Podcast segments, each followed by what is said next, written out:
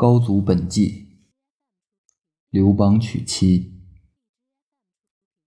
汉高祖刘邦，沛县丰邑人，姓刘，字季。他的父亲名叫太公，母亲叫刘裕。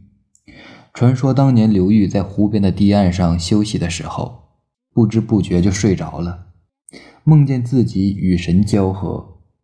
当时天色昏暗，电闪雷鸣。太公不放心妻子，就出来寻找，看见一只蛟龙伏在刘裕的身上。没多久，刘裕就怀孕，生下了刘邦。刘邦的相貌英俊，高高的鼻梁，有帝王之相，还有很漂亮的胡须，左腿上有七十二颗痣。他性情温和，心胸宽广，乐善好施，不愿意做平常人。刘邦在咸阳服徭役的时候，见到了秦始皇，看到那奢侈豪华的场面，大开眼界，赞叹说：“大丈夫就应该这样。”刘邦喜欢饮酒，爱好女色，还经常在小酒馆里赊账，惹得父亲刘太公经常责骂他。由于他朋友多，人缘好，后来当上了泗水的亭长。做了亭长的刘邦特别喜欢捉弄人，官府里的不少人都被他取笑过。刘邦名声不好，当地做父母的都不愿意把女儿嫁给他。他三十多岁时还没有娶妻生子。单父县有位家境阔绰的吕公，和沛县县令是好朋友。吕公在外面结下了仇怨，为躲避追杀，就来投奔投奔县令。把家搬到了沛县。沛县地区的官吏和富豪们听说县令有贵客来临，都纷纷前往拜会。刘邦也跟着前来凑热闹。当时县令的属官属官萧何负责接收贺礼，他来赴宴拜会的人数太多，就对宾客说：“贺礼不足千钱的，就在堂下坐着。”刘邦作为亭长。平时就很藐视县中的官吏，顺手写了一张贺礼一万钱的帖子。帖子一送进去，众人都很吃惊。吕公连忙站起身，亲自出来迎接刘邦。吕公平时就爱给人相面，这时他拉着刘邦的胳膊前后左右仔细打量，感觉刘邦不同凡人，就引他落座。刘邦面不改色地端坐上位，谈笑风生。旁若无人，那些官吏富豪们跟他一比，大为逊色。萧何不以为然地说：“刘邦没什么能耐，就是爱吹牛，没做过啥大事。”但是吕公很欣赏他，在整个酒宴中，吕公的目光始终都在刘邦身上，从来没离开过。将要散席时，吕公就给刘邦使了个眼色，示意他留下来。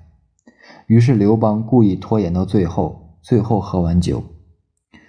客人走后，吕公笑着对刘邦说：“我一向喜欢给人看相算命，见过的人不计其数，可是还从来没有看到过像你这样有如此尊贵相貌的人。我希望你能自尊自爱，好好珍惜。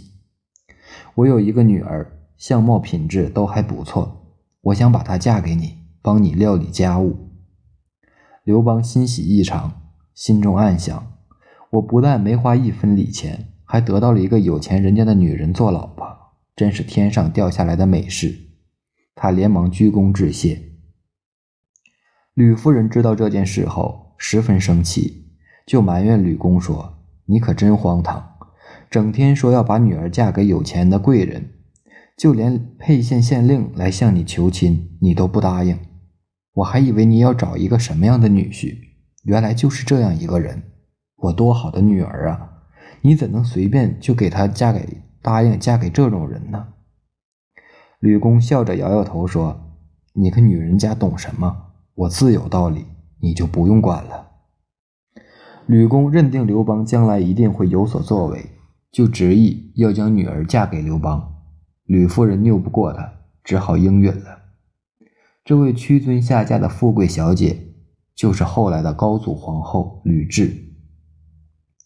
吕雉虽然出身富贵，却有吃苦耐劳的良好品德。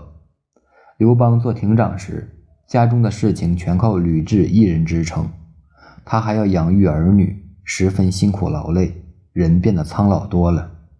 一次，吕雉带着两个孩子在田里除草，一位过路的老人前来讨水喝，吕雉将瓦罐中的水倒给老人，又给了他一些饭吃。老人接过饭碗，仔细打量吕雉的相貌，很吃惊地说：“夫人。”您可是天下最高贵的人啊！然后他又低头打量吕雉的一双儿女，看了男孩之后便说：“夫人之所以能够成为大贵人，正是因为你这个儿子。再看看女孩，也是一脸的富贵相。”老人吃完，刚刚上路，刘邦就来到田间。吕雉把刚才的事情原原本本的向刘邦说了一遍，刘邦挺高兴。连忙跑着追上老人，请他也为自己看看相。老人看后说：“我刚才看过您的妻子和儿女，面相都和你一样大富大贵，您的面相简直太高贵了，我都不知怎么形容了。”刘邦大喜过望，连连对着老人做了几个揖，说：“如果真有那么一天，我一定不会忘记你老的恩德。”老人笑笑后离开了，刘邦从此心存大志。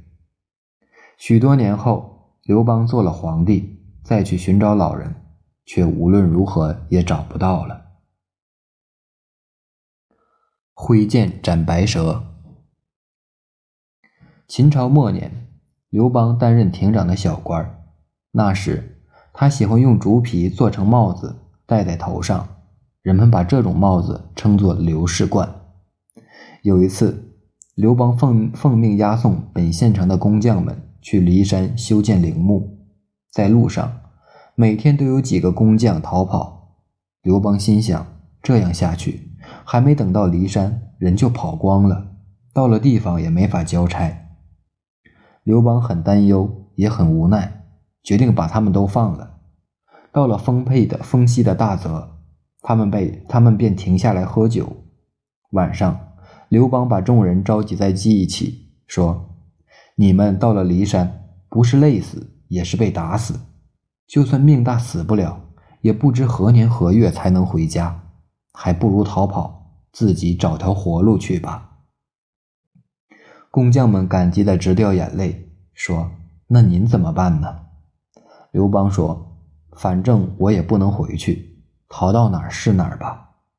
当时有十多个人都说愿意跟刘邦一起走。刘邦喝了酒，夜晚带着这几个人在泥泞的路上行走。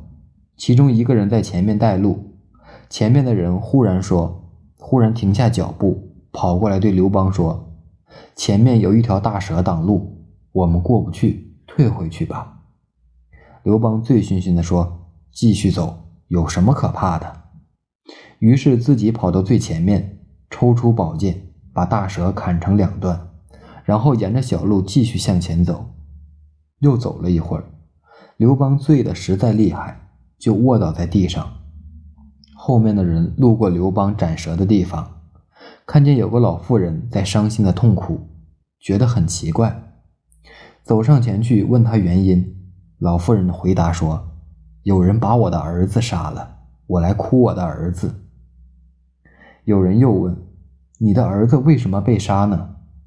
老妇人说：“我的儿子，也就是白帝的儿子，变成一条蛇躺在这里，结果被赤帝的儿子给杀掉了。我太伤心难过了，所以才哭泣。”这些人觉得老妇人是在胡说八道，想要打他，老妇人却忽然不见了。于是这些人来到刘邦的身边。这时，刘邦稍稍有点清醒，大家就把刚才的事向他说了一遍。刘邦听后心中欢喜，自认为就是赤帝的儿子，那些跟从的人就更加敬重他了。当时秦始皇，秦始皇听占卜的人说，东南方向有象征天子的云气，就向东巡视，想压住这团云气。刘邦觉得皇上就是冲着他来的。忙跑到邙山，汤汤山一带的深山里藏了起来。后来，吕雉每次带人寻找寻找刘邦，不管他藏到哪儿，都能找得着。刘邦很奇怪，就问他。吕雉说：“你所在的地方，天空中总是有一团云气环绕，我们跟着这团云气，就一定能找到你。”刘邦听后更加自信了。沛县的年轻人听说之后，都十分愿意跟从刘邦。公元前二零九年，陈胜吴广起义之后，县吏萧何、曹参也劝县县令造反，并说逃亡在外的刘邦已经聚集起了一支人马。县令派吕雉的妹夫樊哙前去招纳刘邦，谁知刘邦来了，县令又反悔了，关上城门不让刘邦进去。还想杀掉萧何和曹参，萧何和曹参知道后逃了出来。刘邦非常愤怒，写了一封信，用箭射进城里，又对着沛县的百姓说：“秦朝统治了这么长的时间，百姓们却没有过上舒服的日子，相反，却经受了太多的苦难。你们为什么还要替县令守城呢？如果现在把县令杀了，再重新选一个。”积极响应各诸侯的反秦斗争，就能保证我们全县的安全。否则，恐怕各位都免不了惨遭杀戮。城内的士兵一哄而起，斩杀了县令，然后打开城门迎接刘邦，并一致推举刘邦为沛县县令。刘邦推辞说：“如今天下正处在混乱时期，首令选的合适与否，直接影响大局的稳定。”这件事情马虎不得，我不是谦虚，实在是觉得自己的能力不够，不能保全全县父老兄兄弟们的利益。希望你们重新选举，找一个真正能够担当重任的人。萧何、曹参等人都是文官，而且胆小怕事，担心一旦反秦失败，就会被灭门斩首，就把位置推给刘邦。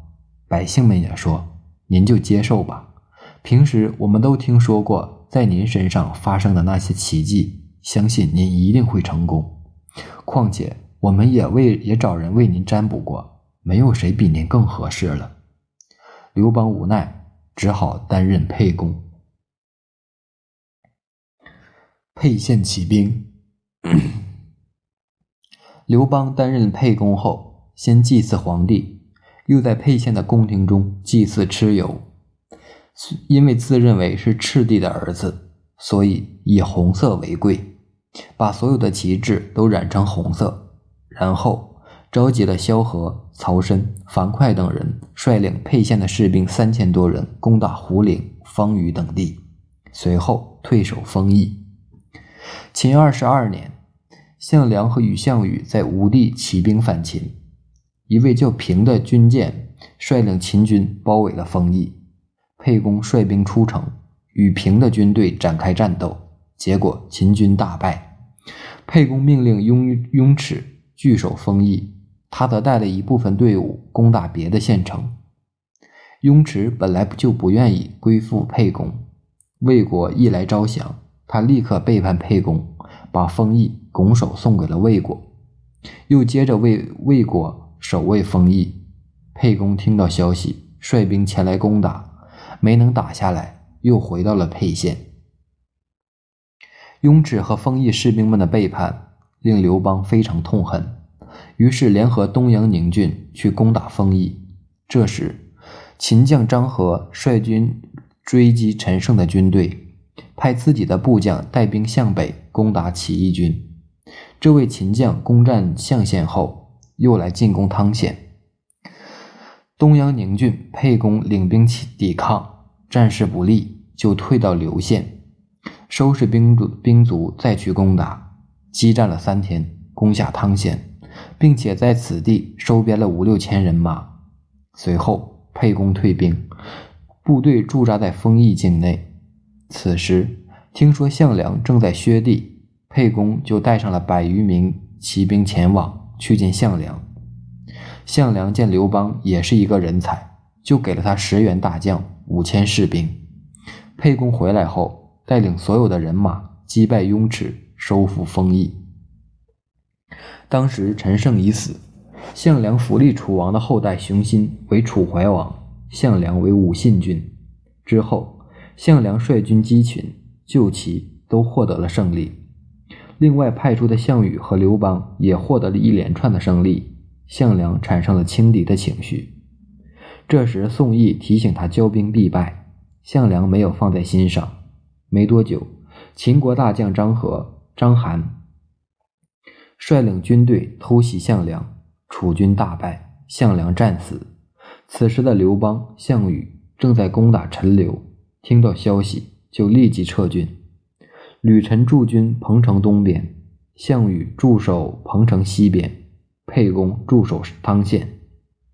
楚怀王听说楚军战败，大将项梁已死，十分害怕，就把都城迁到了彭城，合并吕臣、项羽的军队，并亲自统帅他们。赵国被秦军围困在巨鹿，几次请求楚怀王派人前去救驾。楚怀王于是派宋义为上将军，项羽为次将军，范增为末将军，带领部队去援救赵国。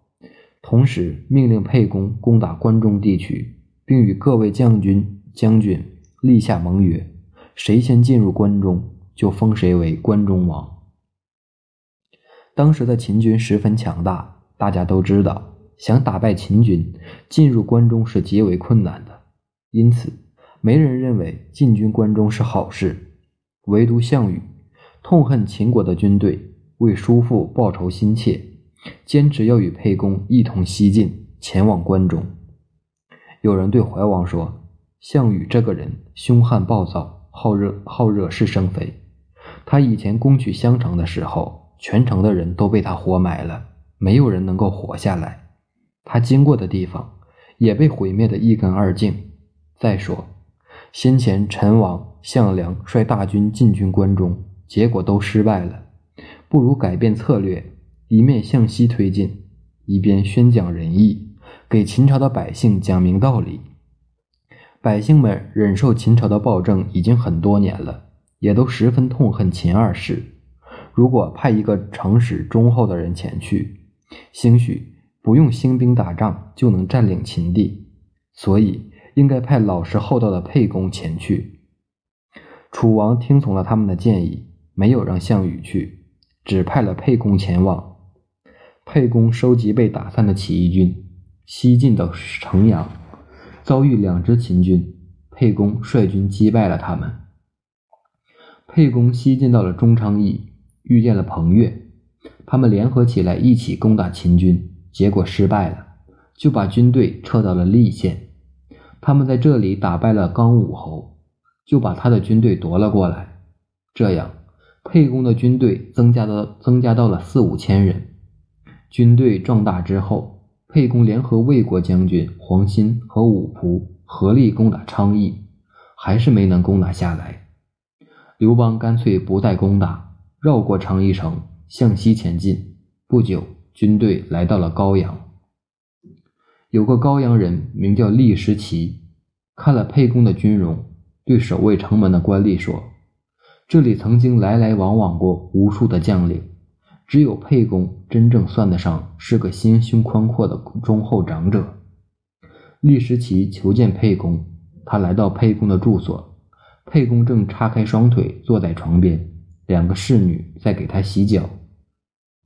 厉时奇走进来，也没有给沛公行礼，只是浅浅的做了一个揖，对着沛公说：“你要真想消灭秦国那个无道的昏君，就不应该这样没有礼貌。”坐着接见比你年长的人，沛公一听，连忙起身，穿上鞋袜，向他表示歉意，然后把他安排在了上座。厉时奇说：“你应该尽快去攻打陈留，得到储存在那里的粮食，以准备刚军需之用。”沛公听取了他的意见，攻下了陈留，于是把厉时奇封为广野君，任命他的弟弟厉商为将军。统领陈陈留的军队。随后，沛公进攻开封，命黎商率军率将随同作战。进攻开封不利，然后沛公继续率领军队向西进攻，与秦国的将领杨雄在白马交战，彻底打垮了秦军。杨雄失败后逃往荥阳，结果被秦二世派人给杀了。此后，沛公几次打败了秦军，占领了南阳郡。南阳的太守被迫逃进了宛城，坚守不战。沛公想放弃宛城，继续前进。这时，张良劝他说：“我知道您着急要进攻关中，可是现在的情况还不允许。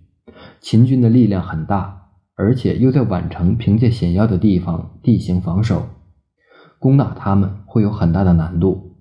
我们如果不攻下宛城，继续西行，那宛城的军队就有可能在后面包抄我们，而我们的前面又是更为强大的秦军主力，那样的话，处境就非常危险了。沛公觉得很有道理，就变换了旗帜，连夜返回，在天快在天快亮的时候。包围了宛城，看着被沛公层层包围的宛城，南阳的郡守心灰意冷，想拔剑自杀。舍人陈辉说：“别那么悲观，我们还没被逼到绝路上。”陈辉出城来见沛公，说：“我听说您与众将立下盟约，谁能最先进入咸阳，就可在关中称王。现在宛城内的人人口众多。”积蓄的粮草物品也很充足，与宛城相连的城池众多，守城的官兵都认为投降后一定会被杀害，所以就拼命抵抗。如果您在此继续进攻，那么士兵们就会伤亡惨重。您要是离开这里，守卫宛城的军队定会从后面追击。我想，您不如招降宛城，封赏郡守，让他替您留下来守住南阳，那样。您就可以率领军队西进，沿途的城邑，只要您一招降，他们一定会大开城门迎接您的到来。这样一来，您进攻咸阳的道路就会畅通无阻了。沛公觉得他的话很有道理，就封南阳郡郡守为殷侯，封封陈辉为千户侯。